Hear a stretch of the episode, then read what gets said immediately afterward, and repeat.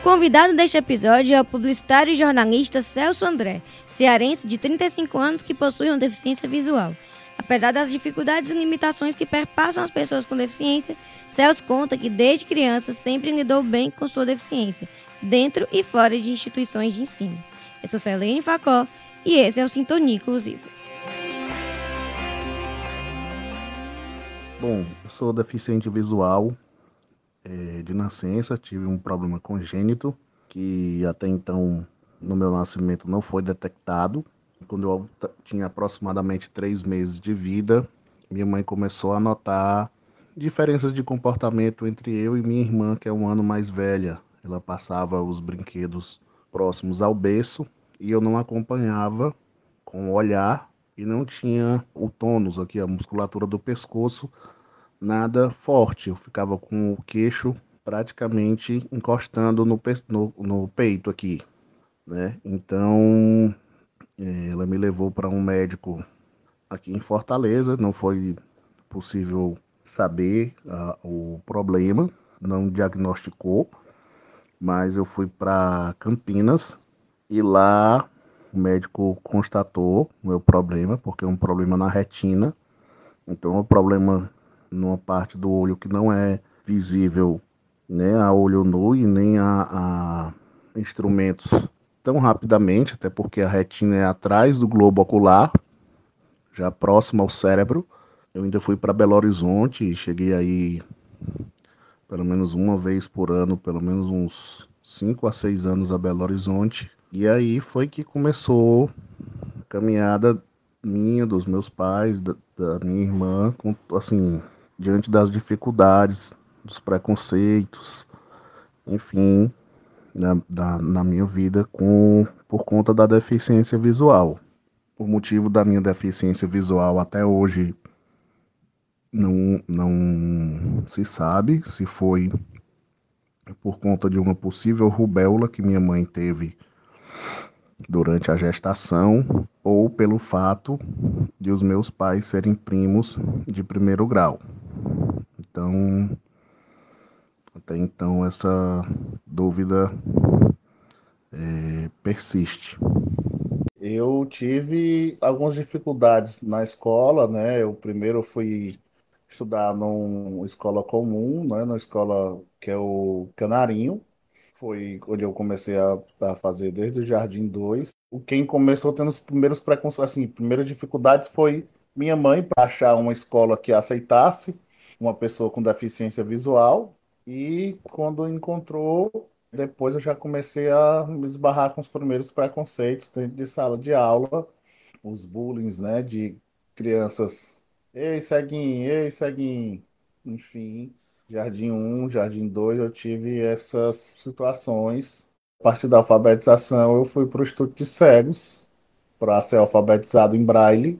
Fiquei nas duas escolas. O Instituto já foi um pouco diferente pela questão de a maioria das pessoas da minha sala, além de serem poucas, todas serem já adultas. A maioria do pessoal da sala já são todos mais velhos, então não me adaptava, não entrosei tão bem, porque eu tinha seis anos e a maioria do pessoal tinha 10, 12, 15, 16, 20.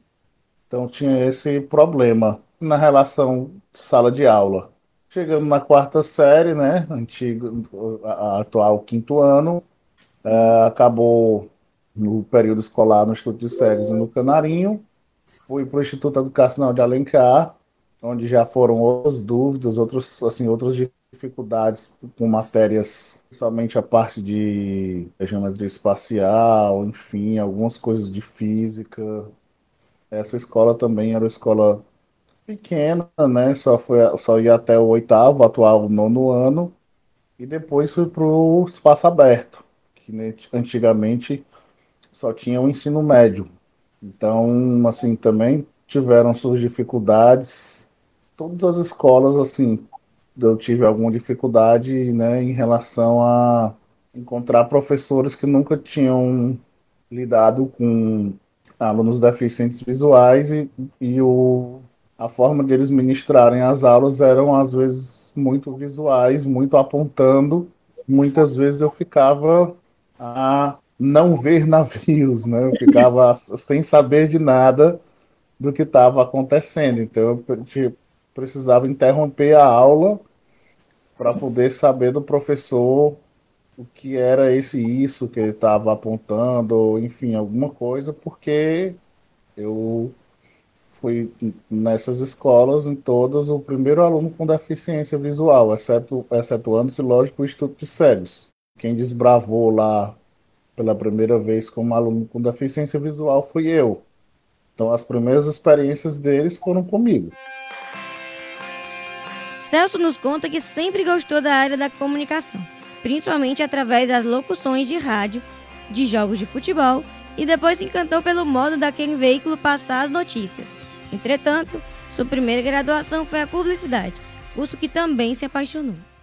Eu sempre, desde pequeno, gostei muito da área da comunicação, porque gostei muito de esporte, principalmente do futebol. E o rádio era o instrumento que me contava o jogo com maior riqueza de detalhes. Era uma coisa que eu sempre assim fui apaixonado desde de criança mesmo por conta disso, né? Dessa o que o rádio me propiciava em termos de eu enxergar com os ouvidos o que como era contado o jogo. Eu sempre gostei também muito de música, então acabou que era um instrumento, um veículo que dependendo do horário ou da emissora, o rádio já me trazia essas questões. Depois comecei a gostar da parte de notícias, influenciado pela minha avó, que ela escutava bastante ainda eu criança, tinha noção muito de rádio, mas em primeiro lugar quem me encantou foi a publicidade. Então aí foi o meu primeiro curso de graduação. E aí eu tive vontade de fazer publicidade no começo, assim, meus pais não é que eles não me apoiaram, mas ficaram um pouco temerosos devido ao curso de publicidade também ter muita coisa visual. Mas eu fiz, enfrentei, assim, não vou dizer que não tenha, mas desconheço assim algum outro publicitário que seja deficiente visual. Fiz o curso, gostei bastante. Tiveram muitas experiências ricas dentro do curso, né? Porque certas coisas visuais tive que estudar por fora, por exemplo, na parte de direção de arte, eu fui estudar círculo de cores, enfim, os professores me davam eu pedia e eles também me davam. Eu com mais vontade de estudar para poder entender tanto quanto os colegas que enxergam e alguns professores também que viam essa vontade em mim e me instigavam para que eu pudesse ter essa mesma condição que os demais, né? Fosse uma coisa é, equivalente. Então, aí a gente foi nessa parte científica, estudando, e também na parte prática, em algumas disciplinas, como disciplina de fotografia, com o professor Jari, enfim, com várias disciplinas práticas que eu fui também desbravando como primeiro aluno da, da publicidade com deficiência visual na Unifor. Além de ter tido bastante ajuda de seus professores, tanto nas disciplinas teóricas quanto nas práticas, Celso ainda conseguiu ingressar em estágios dentro e fora da universidade. Sempre com muita força de vontade e determinação, ele sempre agarrou todas as oportunidades que lhes foram oferecidas durante esse período da primeira graduação. Eu estagiei na Rádio Gentileza, que tinha na Unifor, estagiei na agência, no NIC, né, no Núcleo Integrado de Comunicação, na parte da agência, com aquilo que eu mais ficava, não é nem mais fácil, mas mais palpável para mim, que era a redação publicitária.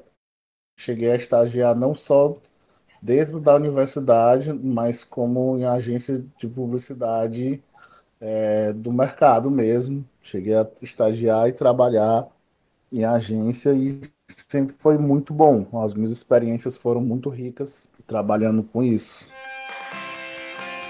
Em relação à inclusão e acessibilidade durante o período em que ficou na universidade, Celso nunca se sentiu tratado diferente por ter uma deficiência. Porém, por conta da falta de alguns recursos na parte arquitetônica da universidade que o ajudariam em seus trajetos e permanência naquele espaço, era mais complicado. Na questão dos alunos e dos professores, não, não, não me sentia diferente, não sentia tanto preconceito assim como senti na escola, me senti bastante ajudado.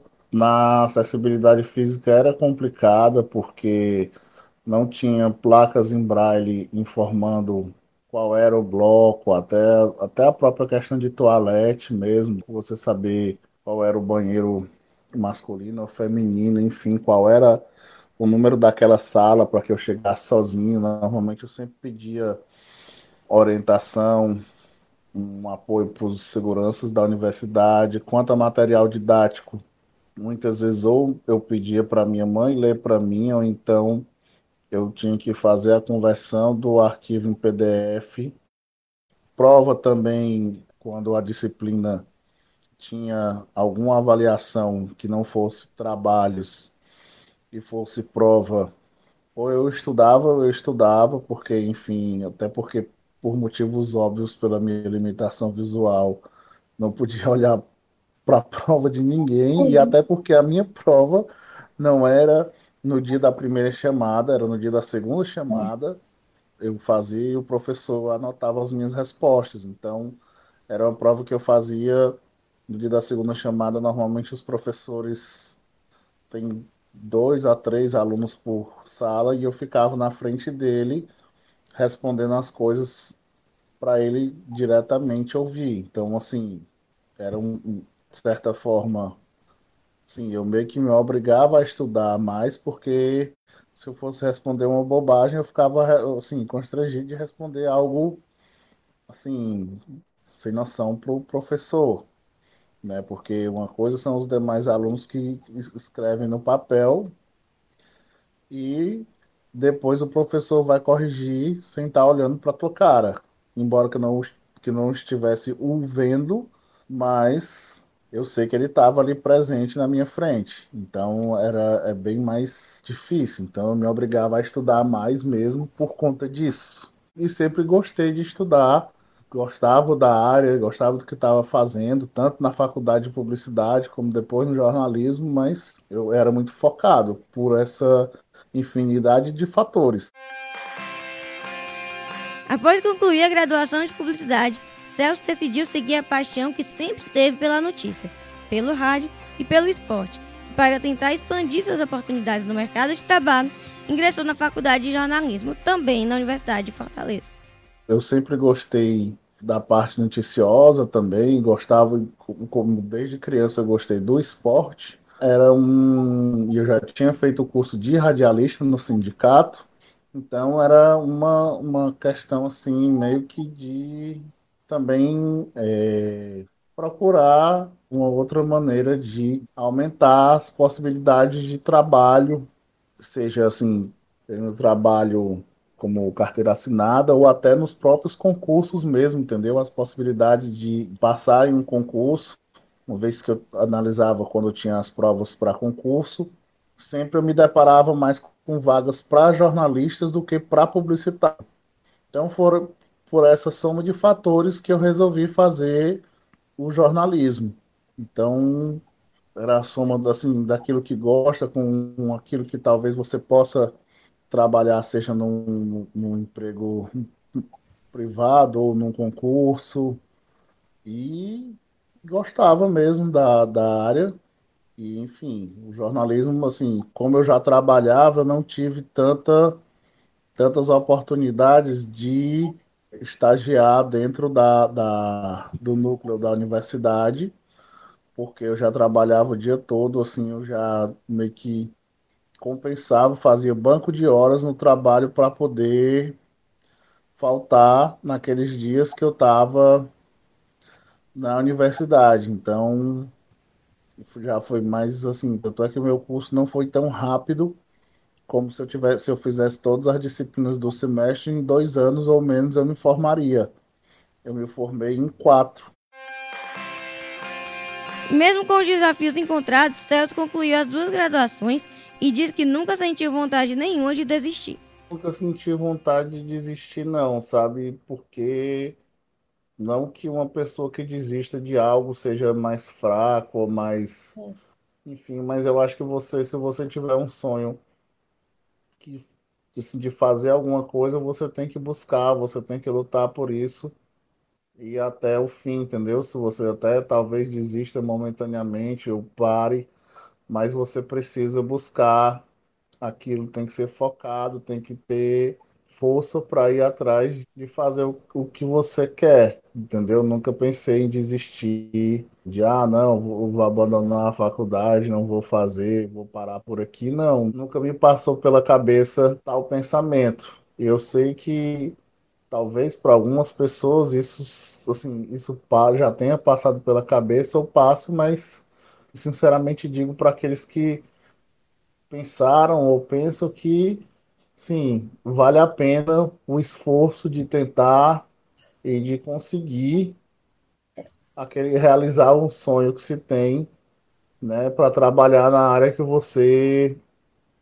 quer, porque fazer o, que você gosta todo dia não tem coisa mais feliz assim do que você trabalhar com aquilo que você tem vontade. Celso nos conta também um pouco sobre seus trabalhos de conclusão de curso e as dificuldades encontradas durante o período de construção. Como desde pequeno eu sempre fui muito fã de rádio, os meus trabalhos da conclusão de curso passaram pelo rádio. O primeiro eu acabei assim tendo um pouquinho mais de, de dificuldade só no começo, porque eu ia fazer sobre uma rádio católica que é nacional, mas tinha uma, uma emissora local. E no semestre do trabalho, a rádio aqui fechou e eu fui fazer, tive que mudar o foco para uma outra rádio católica local. Como eu já tinha muita coisa, umas pesquisas, mas deu para aproveitar, porque era o mesmo segmento tive que fazer algumas adaptações, teve essa dificuldade, enfim, mas eu consegui, embora que com esses percalços, mas fazer o meu trabalho.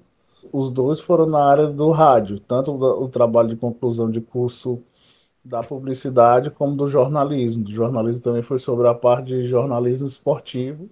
É uma paixão minha desde criança, então, como eu já tinha no trabalho de conclusão de curso da publicidade me apropriado muito e até antes mesmo também sobre história do rádio no mundo, no Brasil, já tinha assim, já era bem familiarizado, bem apropriado desse conteúdo. Eu precisei me aprofundar mais no tema ainda do esporte, que foi onde eu fui trabalhar o meu trabalho de conclusão de curso do jornalismo. Então, digamos que eu já tinha uma boa parte do conteúdo apropriado por conta da, da, da, do trabalho da publicidade. Então, eu já peguei assim metade do caminho para frente. Gosto do trabalho, da precisão, né, na hora de narrar, mas assim, eu, o narrador do rádio ele passa a ser meus olhos a partir do momento que o jogo começa, para que eu tenha uma maior noção dos detalhes do, do jogo. E essa questão do, do rádio ainda já passou pelo meu mestrado, porque eu fiz um mestrado fora da comunicação, fiz um mestrado na linguística aplicada, que é na letras, foi justamente serviço de audiodescrição, né? Meio que o nome acaba falando um pouco por si só, né? Que é descrever as imagens falando, né? O áudio, né? Então você vai é. falando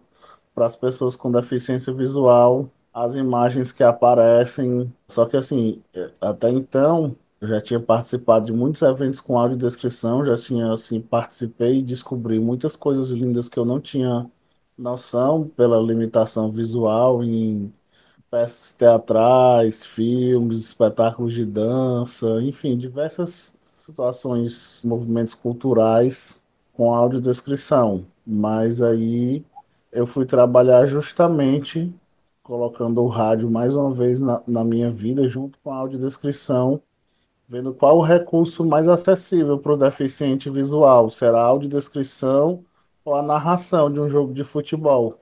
Meu trabalho foi comparar os dois modelos de informação para o deficiente visual, essas duas maneiras de a gente saber maneiras diferentes de ser colocado para a gente de modo acessível através do áudio que estava acontecendo e foi aí que eu fui trabalhar no mestrado. Esse episódio do Sintonia Inclusiva fica por aqui. Agradeço ao publicitário e jornalista Celso Nobre. O podcast foi produzido por Selene Facó, com orientação da professora Ana Paula Farias, gravação de Sérgio Freitas e edição de João Rufino.